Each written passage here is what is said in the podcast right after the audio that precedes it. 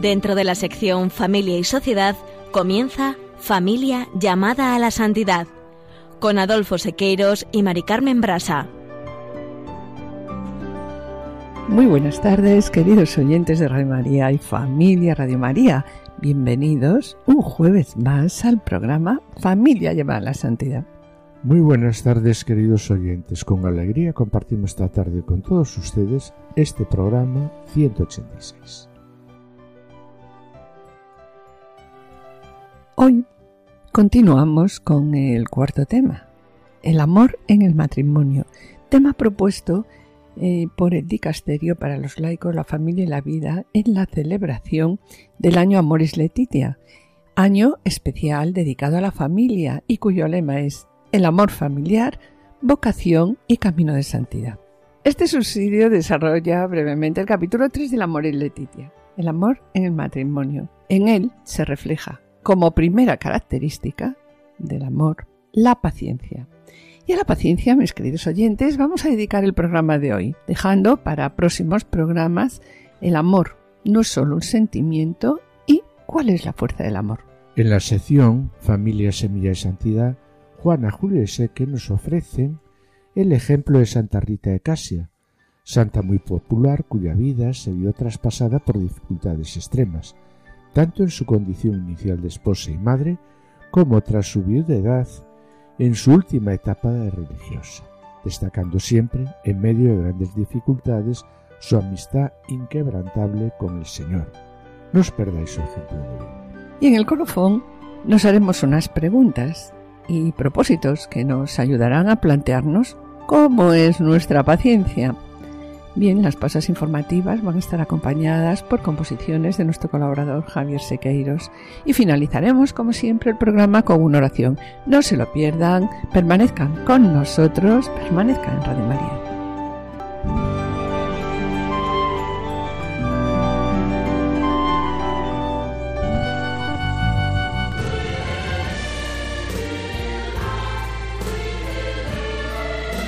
El amor en el matrimonio. El amor es.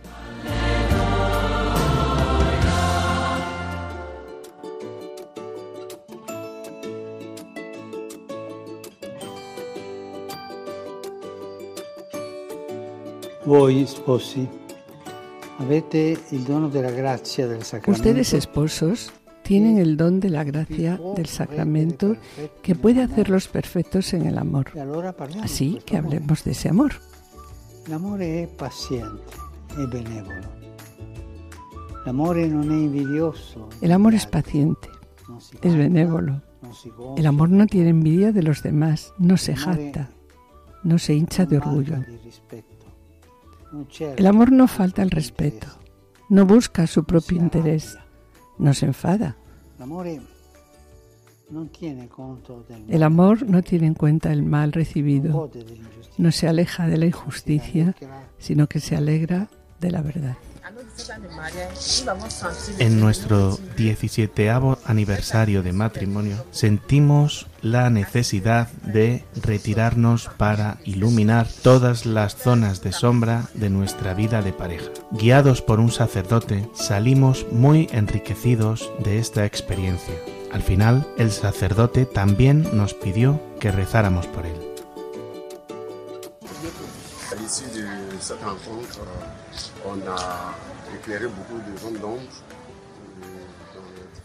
Este retiro nos permitió iluminar muchas zonas grises. Un día tuve problemas porque había habido un malentendido entre nosotros y cuando hay una incomprensión me enfado y hablo poco. Entonces, a la mañana, al despertarme, vi un regalo en mi armario y recordé que era mi cumpleaños. Recuerdo que lo aprecié mucho y se lo mostré a los niños. Estaba muy contento y la incomprensión había desaparecido.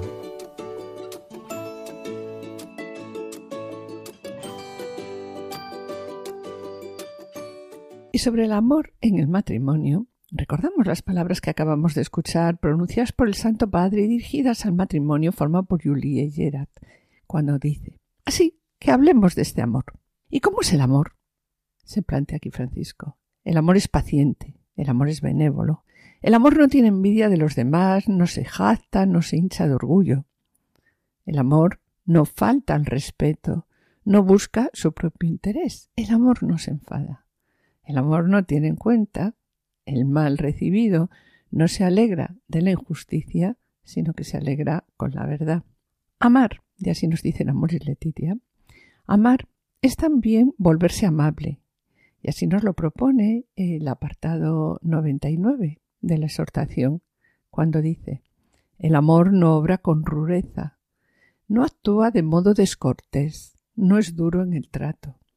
Sus modos, sus palabras, sus gestos son siempre amables y no ásperos ni rígidos. El amor detesta hacer sufrir a los demás, ser amable, no es un estilo que un cristiano puede elegir o rechazar, como parte de las exigencias irrenunciables del amor, porque todo ser humano, nos dice aquí la exhortación, está obligado a ser afable con los que le rodean. Y volviendo de nuevo al punto 90 del amor y Leticia, el Papa Francisco plantea cómo debe de ser nuestro amor cotidiano y da la respuesta con el llamado himno a la caridad, escrito por San Pablo a los Corintios, en el que vemos algunas características del amor verdadero. Realmente en este himno Pablo presenta el amor como el camino por excelencia. Sí, el camino por excelencia, un camino muy difícil y desde este himno a la caridad, ¿no? El amor es Leticia, en ese mismo apartado, presenta las características del amor verdadero que, como acabamos de comentar, eh, enuncia Francisco en el vídeo, ¿no? o en el audio. La verdad que esta propuesta que nos hace Pablo sobre alguna de las características del amor verdadero son fáciles de vivir en la vida matrimonial. Pues no, no son fáciles. Porque, ¿verdad? Ser paciente, servicial, eh, no tener envidia, no ser arrogante, no buscar el propio interés, no enfadarnos, no lleva cuentas del mal, todo lo disculpa, todo lo soporta. Qué difícil, qué difícil, es, llevar adelante todo esto en el matrimonio y, en la, familia, ¿verdad? Y por otro lado, Adolfo, ese ideal de matrimonio es el que atrae y al que desean llegar los matrimonios. De ahí que bueno que este himno es el escogido por muchos novios pues para la celebración del sacramento del matrimonio. Sí, y, aunque el amor y Leticia dice que este amor se vive y se cultiva en el medio, en medio de la vida, y que se comparte todos los días por los esposos entre sí y con los hijos, pero el poder vivirlo en la vida matrimonial y familiar día a día sería imposible si no encontráramos no nos encontráramos con la ayuda de la gracia. Exacto. Eh, pues como se presenta en este himno en el que el amor se muestra como el camino por excelencia. Ya puedo hablar las lenguas de los hombres, que si no tengo amor, no paso de ser una campana ruidosa. Ya puedo hablar inspirado y penetrar todo secreto y todo el saber ya puedo tener toda la fe hasta mover montaña. Que si no tengo amor, no soy nada. Ya puedo dar en limosnas lo que tengo, dejarme quemar. Que si no tengo amor, no soy nada.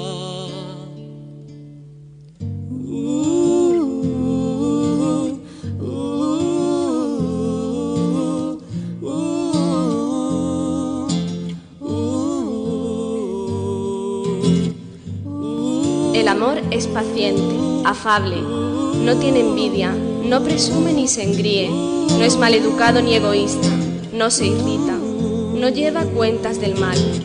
No se alegra con la injusticia, sino que goza con la verdad.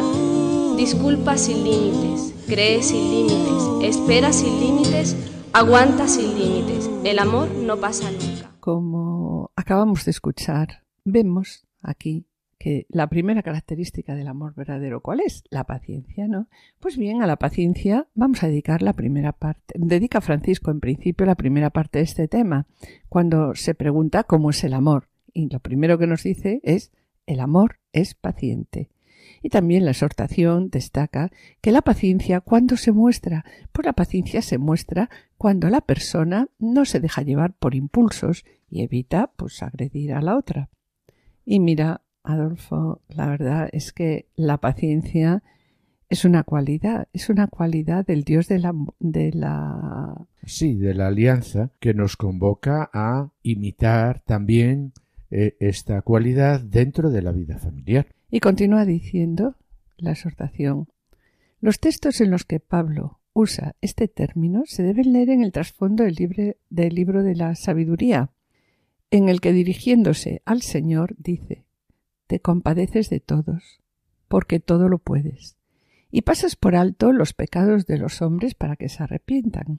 Y continúa Por eso corriges poco a poco a los que caen los reprendes y les recuerdas su falta, para que, apartándose del mal, crean en ti, Señor. Sí, aquí la Moris Leticia lo sintetiza diciendo que la paciencia de Dios es el ejercicio de la misericordia con el pecador y manifiesta el verdadero poder.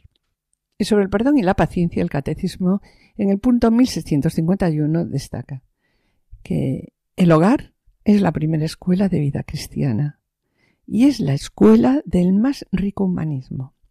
Aquí se aprende en el hogar, se aprende la paciencia y el gozo del trabajo, el amor fraterno, el perdón generoso, incluso continuo, reiterado, y sobre todo el culto divino por medio de la oración.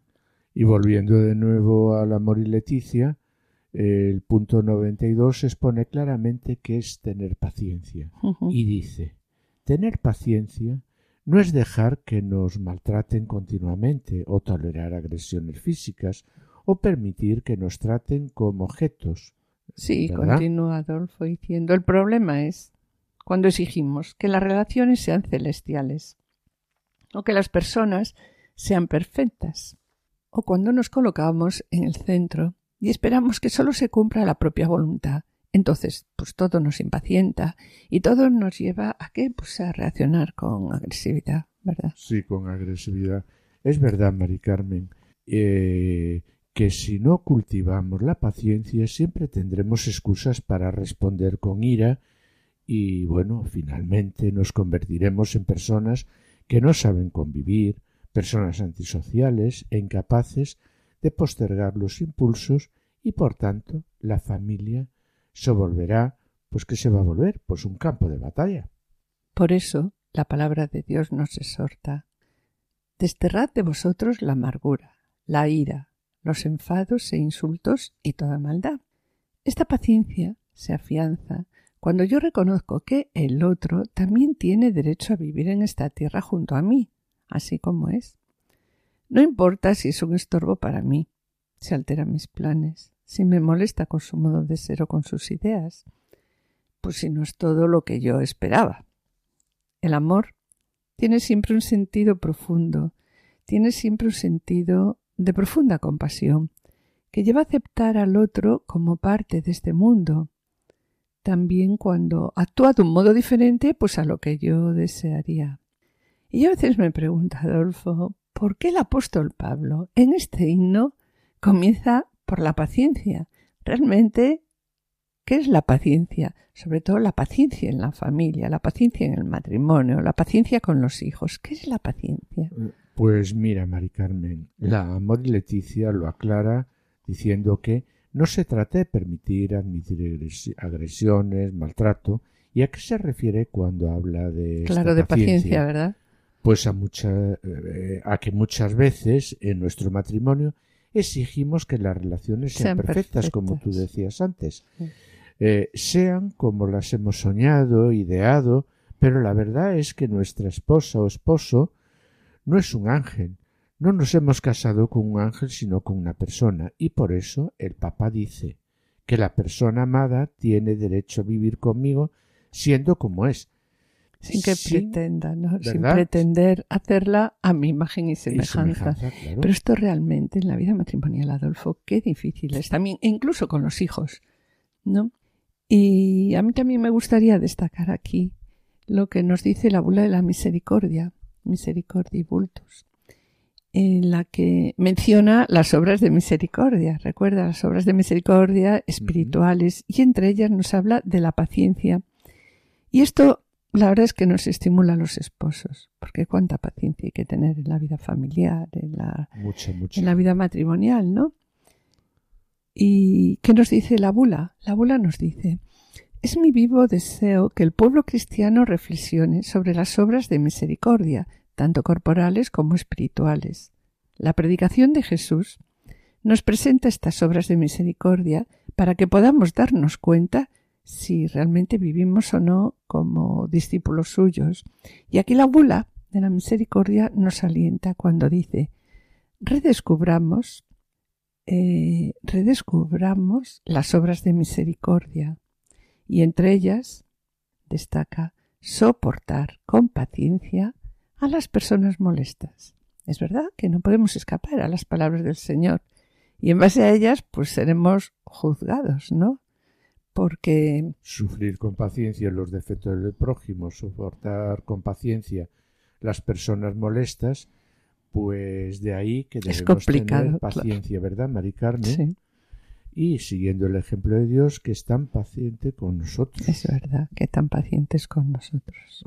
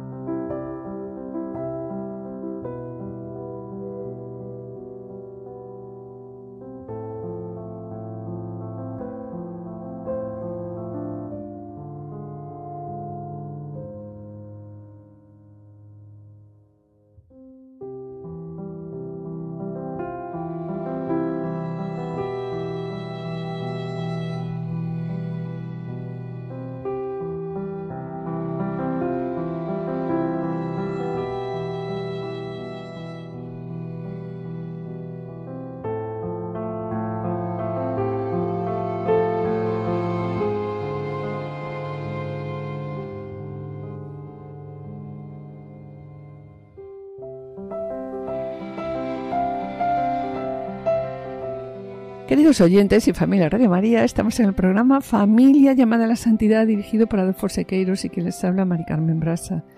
Finalizamos esta primera sección y antes de iniciar la segunda quisiéramos adelantarles que en el colofón continuaremos hablando de la necesidad del cultivo, de la virtud de la paciencia, como tantas, como comentamos, tanto en el ámbito familiar como en medio de las relaciones matrimoniales.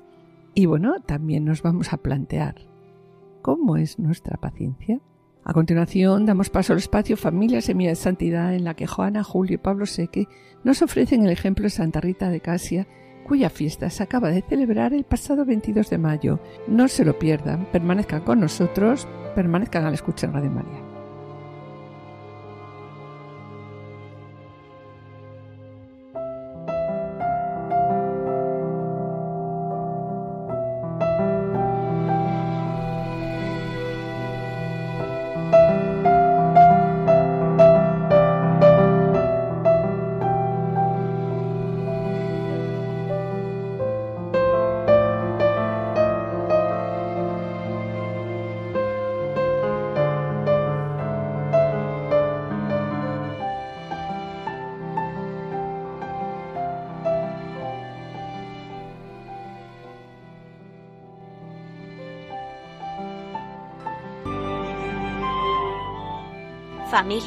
Semilla de santidad.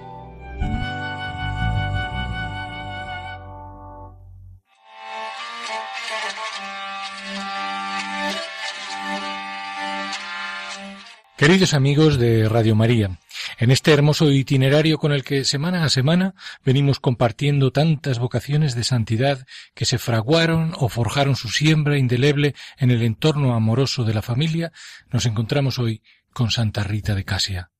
Una santa muy popular, cuya vida se vio traspasada permanentemente por dificultades extremas, tanto en su condición inicial de esposa y madre como tras su viudedad en su última etapa de religiosa.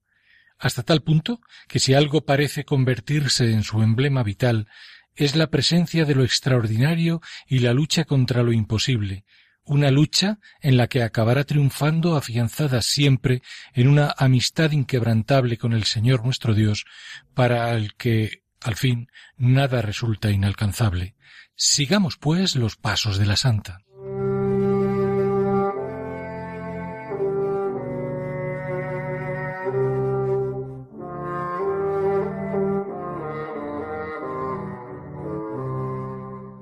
Santa Rita nació en la región central de Italia.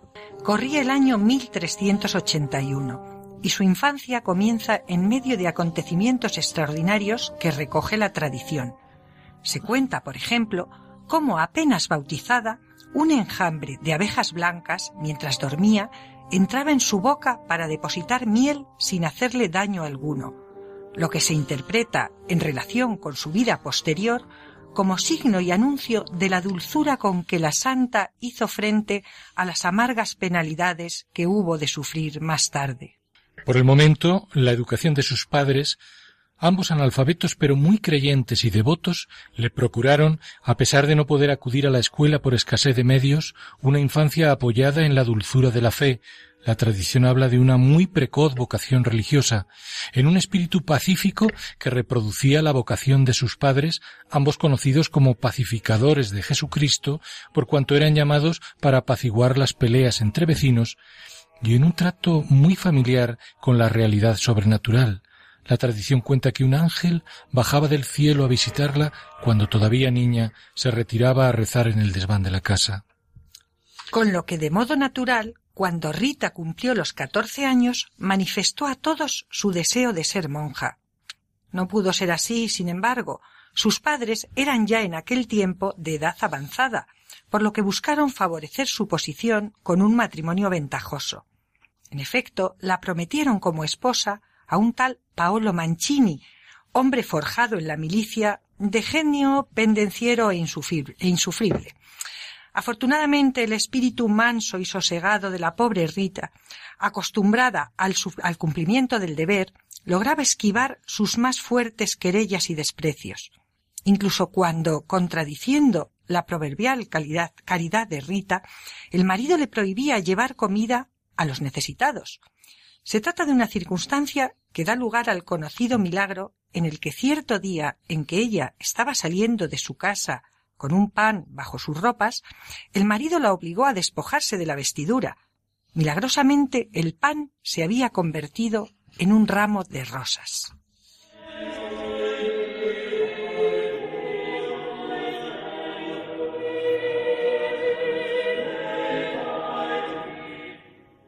Había comenzado así una vida familiar bien alejada de su natural inclinación a la serenidad y a la armonía el llanto y la risa de los niños, la angustia ante el lecho de alguno de los dos hijos, Antonio y Paolo, que ardía en fiebre y no se sabía qué hacer. Una vida, en definitiva, de esposa y madre durante dieciocho años, que parecería banal si no estuviera animada cada día por una gran fuerza interior la del amor de Dios que da a Rita ternura y paciencia para con todos, mientras la oración le confiere fortaleza y serenidad.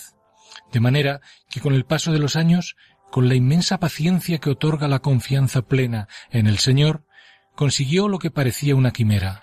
En efecto, logró arrastrar a aquel marido cruel y que tantos sufrimientos le procuró hacia la conversión al amor de Cristo.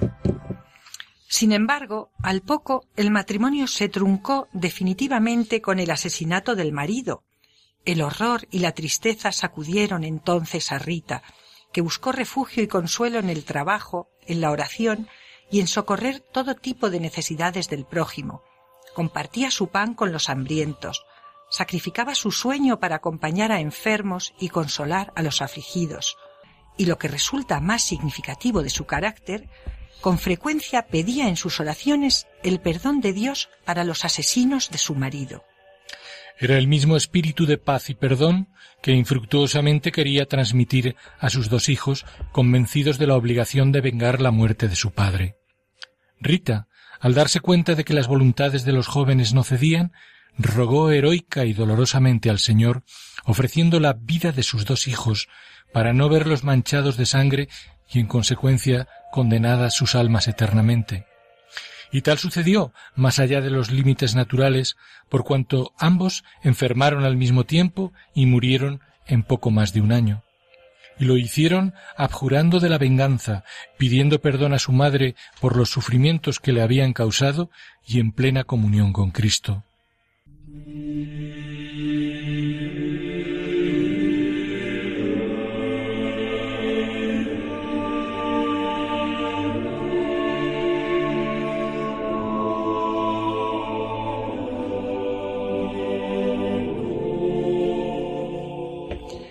Así pues, Rita quedó sola y viuda con poco más de treinta años, lo que sirvió para suscitar de nuevo en su corazón su inicial vocación juvenil hacia el estado religioso.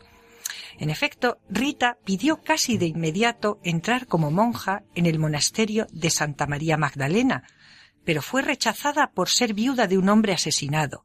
Cuenta, sin embargo, la tradición que una vez más su espíritu recio y el ejercicio inconmovible de la oración derribó las barreras.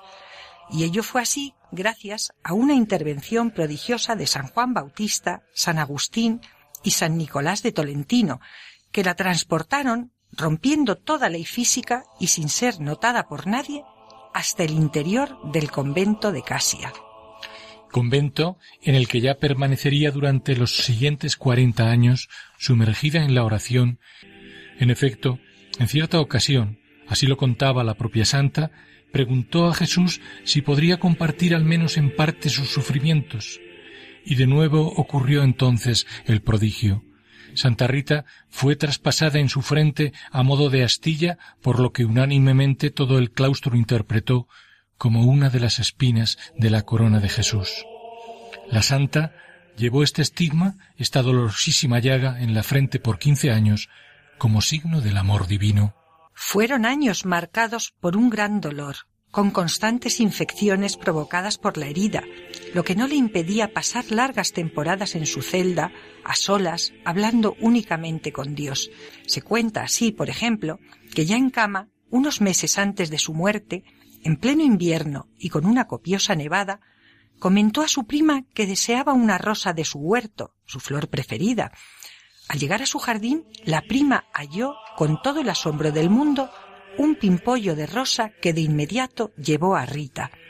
Es la rosa que con general asentimiento representa el amor de Cristo hacia Rita y la conocida capacidad de la santa como intercesora de las causas imposibles.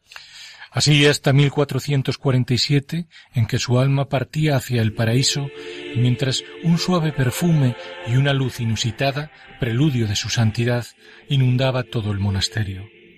Pronto sus restos adquirieron entre el pueblo perfiles milagrosos que acabaron en su beatificación casi dos siglos después por el Papa Urbano VIII y posteriormente en 1900 en su canonización por León XIII.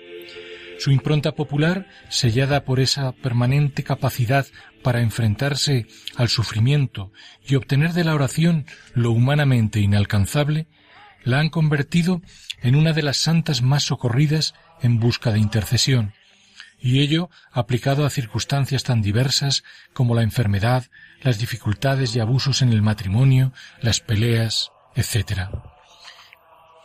Y es que su vida nos muestra que tanto el estado matrimonial como el estado religioso no son compartimentos separados, pues la amistad del Señor con sus elegidos puede manifestarse en los modos más diversos.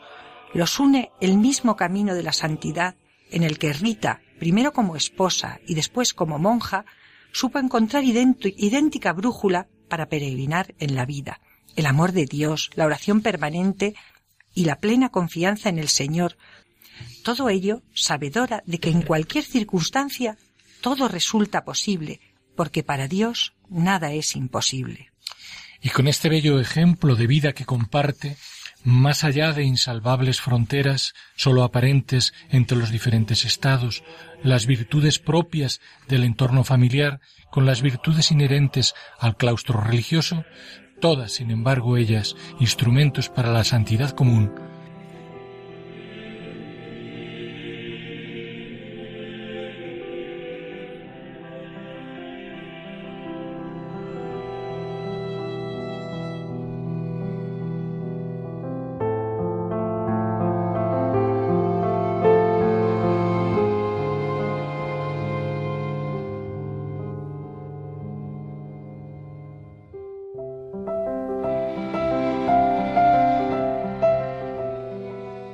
Queridos oyentes y familia de Radio María, estamos en el programa Familia llamada a la Santidad dirigido por Adolfo Sequeiros y quien les habla Mari Carmen Brasa. Les recordamos que pueden ponerse en contacto con nosotros a través del correo familia llamada a la santidad o enviando un correo postal a la dirección de Radio María, Paseo de Lanceros 2, primera planta 28024 Madrid, indicando el nombre del programa. Familia llamada a la santidad. Para solicitar este programa deberán dirigirse ustedes al teléfono atención al oyente 91 822 8010.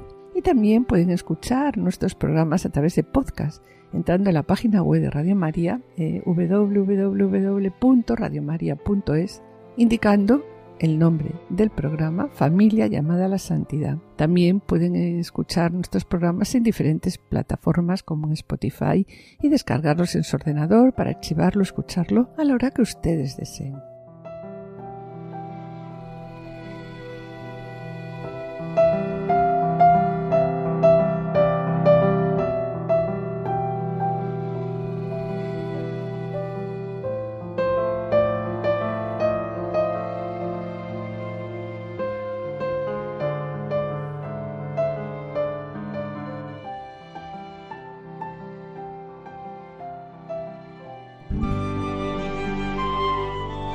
Colofón.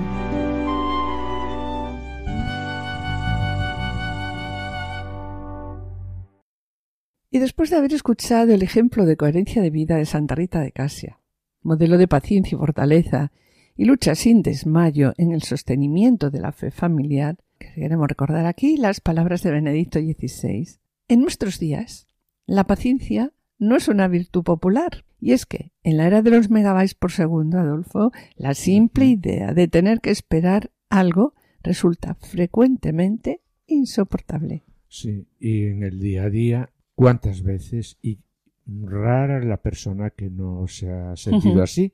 ¿Cuántas veces nos hemos desesperado en medio de un atasco eh, de tráfico o porque eh, la señal que nos da Internet va muy lenta o quizás porque la tan esperada respuesta de aquel mensaje de texto enviado a alguien pues no llega esa respuesta, ¿verdad? Sí, Adolfo, y no digamos si nos quedamos unos minutos sin wifi, si estamos desconectados, ya no sabemos qué hacer, ya no sabemos qué hacer. Porque es verdad que en ocasiones nos sentimos frustrados y con ansiedad. Pues ¿por qué? Pues porque nuestros planes no se llevan a cabo en la forma y en el momento en que queremos.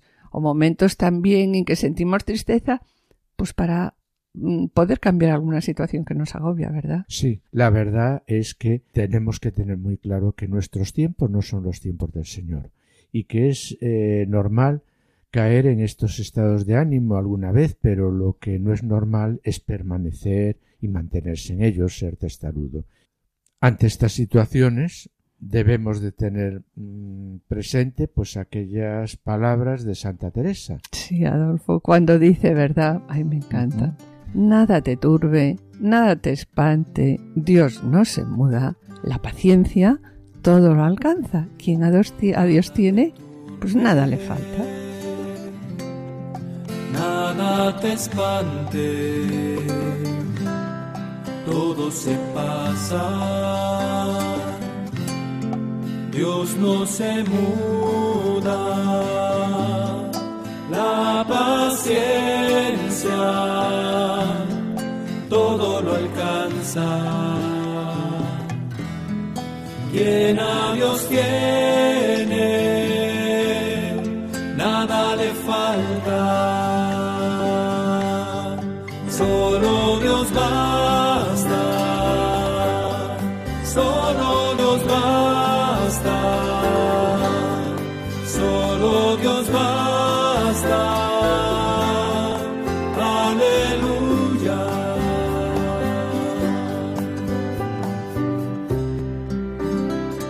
sobre lo que dice Santa Teresa, la paciencia todo lo alcanza, me gustaría comentar, y vamos a comentarlo ahora, Adolfo, si te parece, lo que expone el portal católico.net sobre la paciencia, porque creo que nos puede ayudar en este momento a nosotros y a nuestros oyentes. ¿Y qué dice este portal, Mari Carmen? Pues dice lo siguiente sobre la paciencia. Es verdad que los avances tecnológicos, la facilidad en las comunicaciones, la permanente conectividad, el afán de producir, la necesidad de competir y otros factores más han hecho que vivamos a un ritmo vertiginoso y en el que reine la prisa y lo urgente, provocando un alejamiento del imprescindible valor de la paciencia. La verdad es que todo lo queremos ya, como acabamos de comentar. No existe la mínima tolerancia, ni siquiera a corto plazo. Es decir, un, el corto plazo pueden ser unos minutos a veces. Y cuando algo no sale como lo esperábamos, pues brota inmediatamente la impaciencia. Claro, claro, Mari Carmen. Hay que tener presente que la paciencia es un valor. Pues sí, Adolfo. Y es una forma de vida en donde debe primar la serenidad y el autocontrol. La paciencia, además, es fortaleza para aceptar con calma el dolor, las pruebas que la vida nos pone en el continuo en, en, el día a día para el continuo crecimiento interno. Pero, ¿qué significa tener paciencia? Sí, aunque ya lo hemos comentado, yo creo que podemos reflexionar sobre ello. No pasa nada que repitamos esto un Claro, poquito. claro. Porque tener paciencia significa esperar, soportar sin alteraciones ante un retraso, una situación molesta. Paciencia significa tener autodominio, cuando no se puede controlar la manera de actuar de una persona o cuando las cosas no salen como uno quiere. Ser paciente es, como comentamos antes también, es ser sereno y tolerante frente a las dificultades. Cuando se vive con paciencia, pues las situaciones adversas, pues la verdad es que nos No alteran, alteran, menos. ¿verdad? Bueno, o nos alteran menos, ¿no? La persona paciente tiende a desarrollar la capacidad para ver con claridad el origen de los problemas y bueno, y también con paz la, pues una mejor manera, de poder solucionarlos. claro, está claro. La verdad es que es necesario ser paciente con uno mismo, Eso es lo difícil. pero sobre todo con los demás y con todas las personas con las que nos relacionamos, pero en primer lugar, insisto, con uno mismo. Aprender a autorregularse Pues mira, Adolfo, esto que acabas de comentar me lleva a recordar a mi padre, la verdad que tantas veces lo recuerdo en los programas, ¿no? Que de vez en cuando, ¿recuerdas? Nos sentaba a todos. Sí, sí. Un- recuerdo un año, el día de Navidad, después de la comida de Navidad de todos, se sentaba en su sillón y nos leía las máximas, unas máximas que tenía él, de yo que sé qué siglo, para ser santos. Entre estas máximas recuerdo que estaba aprender a autorregularse para el cultivo de las virtudes, el cultivo de la paciencia. Y nos decía también, antes de hablar, sobre todo si estás enfadado, cuenta hasta diez. Y no solo lo decía, sino que en casa, en la vida familiar, nos educaba diariamente en ello. La verdad es que a mí eso personalmente, pues a lo largo de, de mi vida me ha ayudado mucho en muchos momentos contar diez antes de hablar. La verdad, Mari Carmen, es que a lo largo del día a día eh, se pone a prueba pues nuestra paciencia. Totalmente. Por ejemplo, un dolor físico, una enfermedad leve, el excesivo calor o el frío, el teléfono cuando no funciona o al contrario, cuando no deja de, De comunicar, comunicar. ¿verdad? El excesivo tráfico, como decíamos antes, que nos hace llegar tarde a todos los sitios. Bueno, pues son las adversidades quizá no muy trascendentales, pero que nos llevarían a reaccionar mm, quizás probablemente con esa falta de paz, con esa ansiedad. Y bien, en esos pequeños sucesos de la vida, pues habrá que aplicar siempre la paciencia. La práctica de todos estos valores, pues lo que comentamos antes, nos puede traer grandes beneficios para nuestra salud, tanto mental como física. pues cada vez que nos enfadamos, y eso lo podemos pensar, ¿no? Sentimos ira, ansiedad exagerado, sobresalto. ¿Qué es lo que pasa, Adolfo? Pues sí, que el Tú como médico, ¿qué se nos ve, dices? Pues afectado Claro. muchas veces. En cambio, la paciencia nos da esa tranquilidad interior para tolerar las situaciones, evitando de esta manera, Pues tanto problemas mm, mentales como físicos. sí, y, y bueno, el cultivo de la paciencia pues también nos enseña, como decíamos antes, el contar hasta diez, ¿no? Nos Sí. enseña a saber esperar, Pero sobre todo a callar cuando conviene. Y, y así de esta manera pues podemos evitar roces, silenciar cotilleos ajenos que tanto nos gustan y dolores propios también. Y yo aquí recuerdo a mi abuela, la verdad, que nos decía en casa que no nos quejáramos, ¿no? Porque realmente, sin, hombre, no quejarse si no es algo excesivamente grave, ¿no?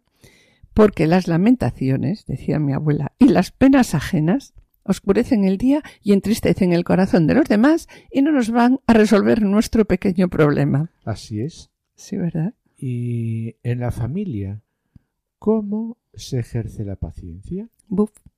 Es verdad que, Adolfo, la familia es la fuente de la paciencia. Es el lugar donde se aprende y ejercita esta paciencia, como decíamos continuamente. Podríamos llamarle, ¿verdad, Mari Carmen? El laboratorio de la paciencia. paciencia. ¿Verdad? Y en mi experiencia como pediatra, pues he escuchado a padres y madres hacer una valoración, un reconocimiento que hacen de esa paciencia y que han tenido, pues, como modelo el ejemplo de la paciencia de sus padres con ellos. Sí, y además en, eh, la paciencia nace espontáneamente, es curioso, ¿no? Nace espontáneamente cuando uno es padre o uno es madre. Nadie te educa para ser padre ni madre, ¿no? Pero de repente tienes tu bebé, comienza y, de repente te llenas de una paciencia que, que no tenías inicialmente y que no manifestabas ni en el estudio ni en la vida del trabajo, ¿no? Entonces la paciencia, como decimos, nace espontáneamente en padres y madres. ¿Y en qué momento? Pues cuando empiezan a educar a los niños en las virtudes y valores, cuando se les enseña a andar, eh, cuando a comer, cómo hay que comer, se les enseña a hablar, se les enseña a vestirse, recuerda atar los cordones de los zapatos, Sí, qué sí. difícil, se les enseña a leer. Realmente, o, o se les educa también en la vida familiar, eh, eh, en la convivencia de unos hermanos con otros. Ahí sí que se ejercita la paciencia. También en el matrimonio la paciencia debe de ser uno de los principales soportes de las relaciones matrimoniales, haciendo verdaderos ejercicios de tolerancia para tener una buena convivencia.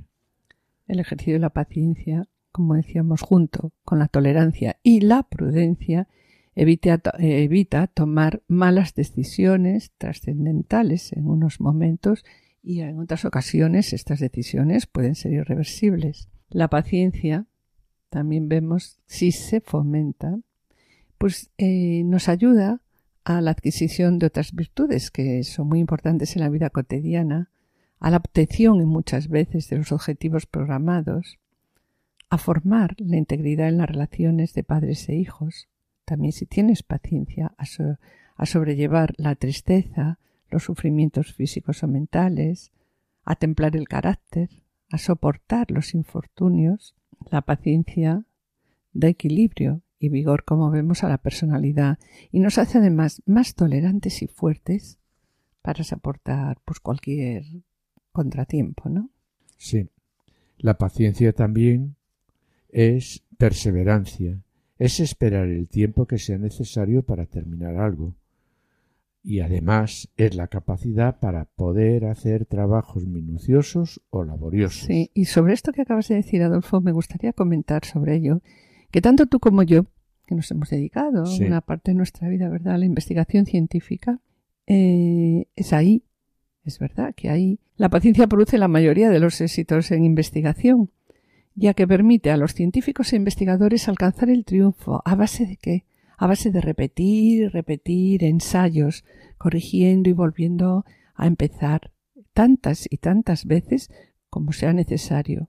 Podemos estar un año, podemos estar dos, repitiendo procesos, modificando temperatura, pH, etcétera, hasta conseguir los objetivos buscados. también vemos cómo en muchas ocasiones ha sido más importante la paciencia en el seguimiento de un proceso que el propio talento. Sí, Mari Carmen. Y también los deportistas basan sus éxitos en la paciencia, en la insistencia y la dureza de sus entrenamientos continuos. Yo a veces acompaño a mis nietos a partidos de fútbol y allí veo cómo los niños se esfuerzan día a día y así con mucha paciencia consiguen obtener resultados eh, que desean, es decir, que estas actividades son una escuela de paciencia. Claro, el deporte, ¿verdad? El deporte, es una escuela de paciencia. Por lo tanto, la paciencia, ya os estamos agobiando con la paciencia, vais a tener que tener paciencia con nosotros. La paciencia es la virtud humana que sin lamentaciones hacen las personas. Tolerar, comprender, padecer y soportar los contratiempos y las adversidades como con fortaleza, moderando las palabras, la conducta, para poder actuar pues, de un modo acorde a cada situación y nunca hiriendo los sentimientos de los demás. Y sobre ello escuchemos la catequesis del 13 de mayo del 2015.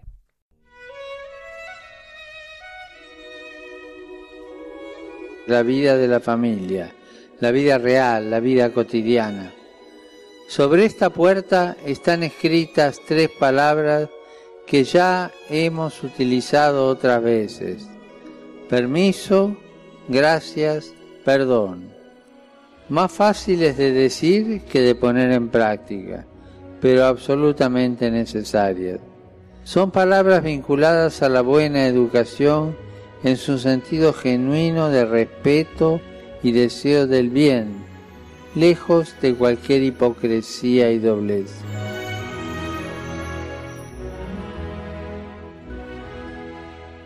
Y ahora, a modo de reflexión personal, vamos a plantearnos unas preguntas.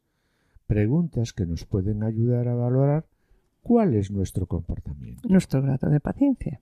Eso es. Me atrevería a decir que no tengo defectos, absolutamente nada, ningún defecto que pueda molestar a mi esposo, esposa e hijos. ¿Cuál puede ser la causa de los leves roces que tengo con mi familia y con los demás? ¿Cómo vivo los sufrimientos y dolores? ¿Soy de los que me hundo con ellos o por el contrario me ayudan a madurar y a crecer? ¿Y qué es para mí tolerar? Para mí tolerar es respetar al otro siempre y cuando no esté la verdad objetiva y absoluta en juego. Se reduce en mí en aguantar al otro o a las ideas de los demás. Soy de los que no ofrecen ninguna resistencia a ninguna situación ni a ninguna opinión por equivocada que sea? Soy de personalidad frágil, que me dejo influenciar por la opinión de cualquiera o de los que considero más fuertes que yo. Tengo claro mis principios y verdades, que aunque los demás opinen y actúen de diversa manera, yo me mantengo constante y firme.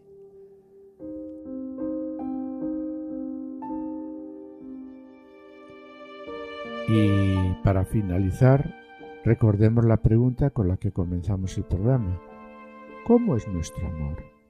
Amar significa hacer gestos de amor hacia alguien y al mismo tiempo hacernos amables.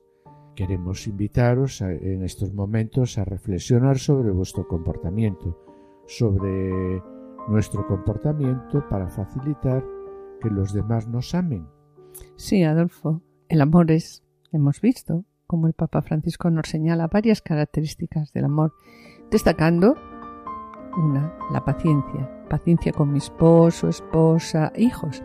Y sobre la paciencia, la verdad, vamos a intentar, vamos a poner un punto concreto, vamos a intentar trabajarla en nuestra vida familiar y en nuestra vida con nuestro esposo y en el trabajo.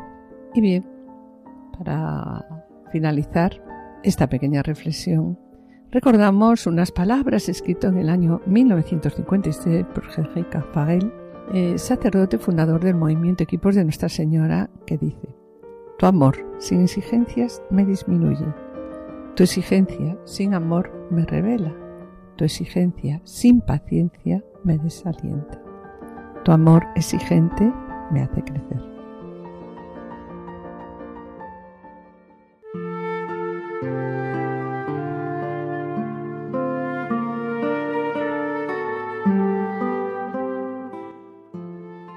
Señor, el amor es paciente.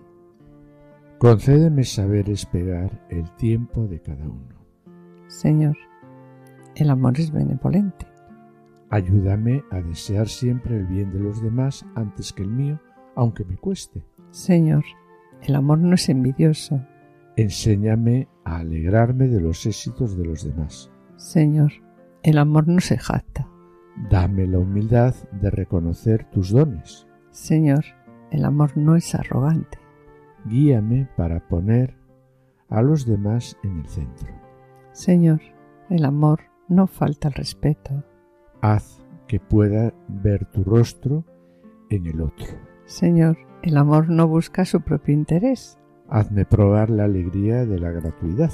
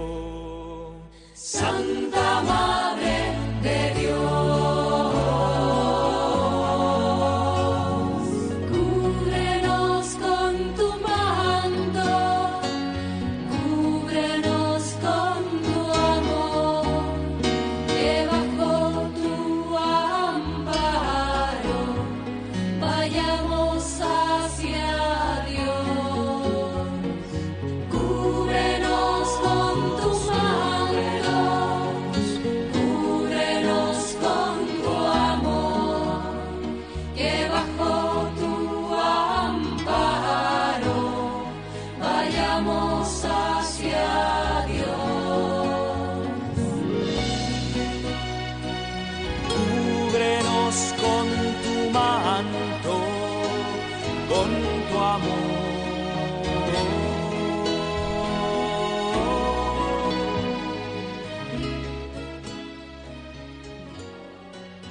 Y con pena, mis queridos oyentes, tenemos que despedirnos. En el programa de hoy, el Papa nos plantea una pregunta. El amor es reflejando como primera característica del amor, según el himno a la caridad, la paciencia. Y bien, pues a la paciencia hemos dedicado este programa, que espero también que hayan tenido paciencia con nosotros. En la sección Familia Santidad, Juana Julio y Pablo Seque han presentado el ejemplo de vida de Santa Rita de Casia, cuya fiesta se acaba de celebrar el pasado 22 de mayo. Y en el colofón nos hemos planteado cómo es nuestra paciencia. Ajá. Las pausas informativas han estado acompañadas por composición de nuestro colaborador Javier Sequeiros. Damos gracias a los asistentes de control de sonido por su ayuda y colaboración Y esperamos estar de nuevo con ustedes los dos juntos el jueves dentro de dos semanas a esta misma hora. Muchas gracias por su atención, hasta la próxima audición y que el Señor les bendiga. A continuación, damos paso al programa Voluntarios con Lorena de Rey y David Martínez. No se lo pierdan, permanezcan a la escucha, permanezcan con nosotros en Radio María. Han escuchado Familia llamada a la santidad con Adolfo Sequeiros y Mari Carmen Brasa.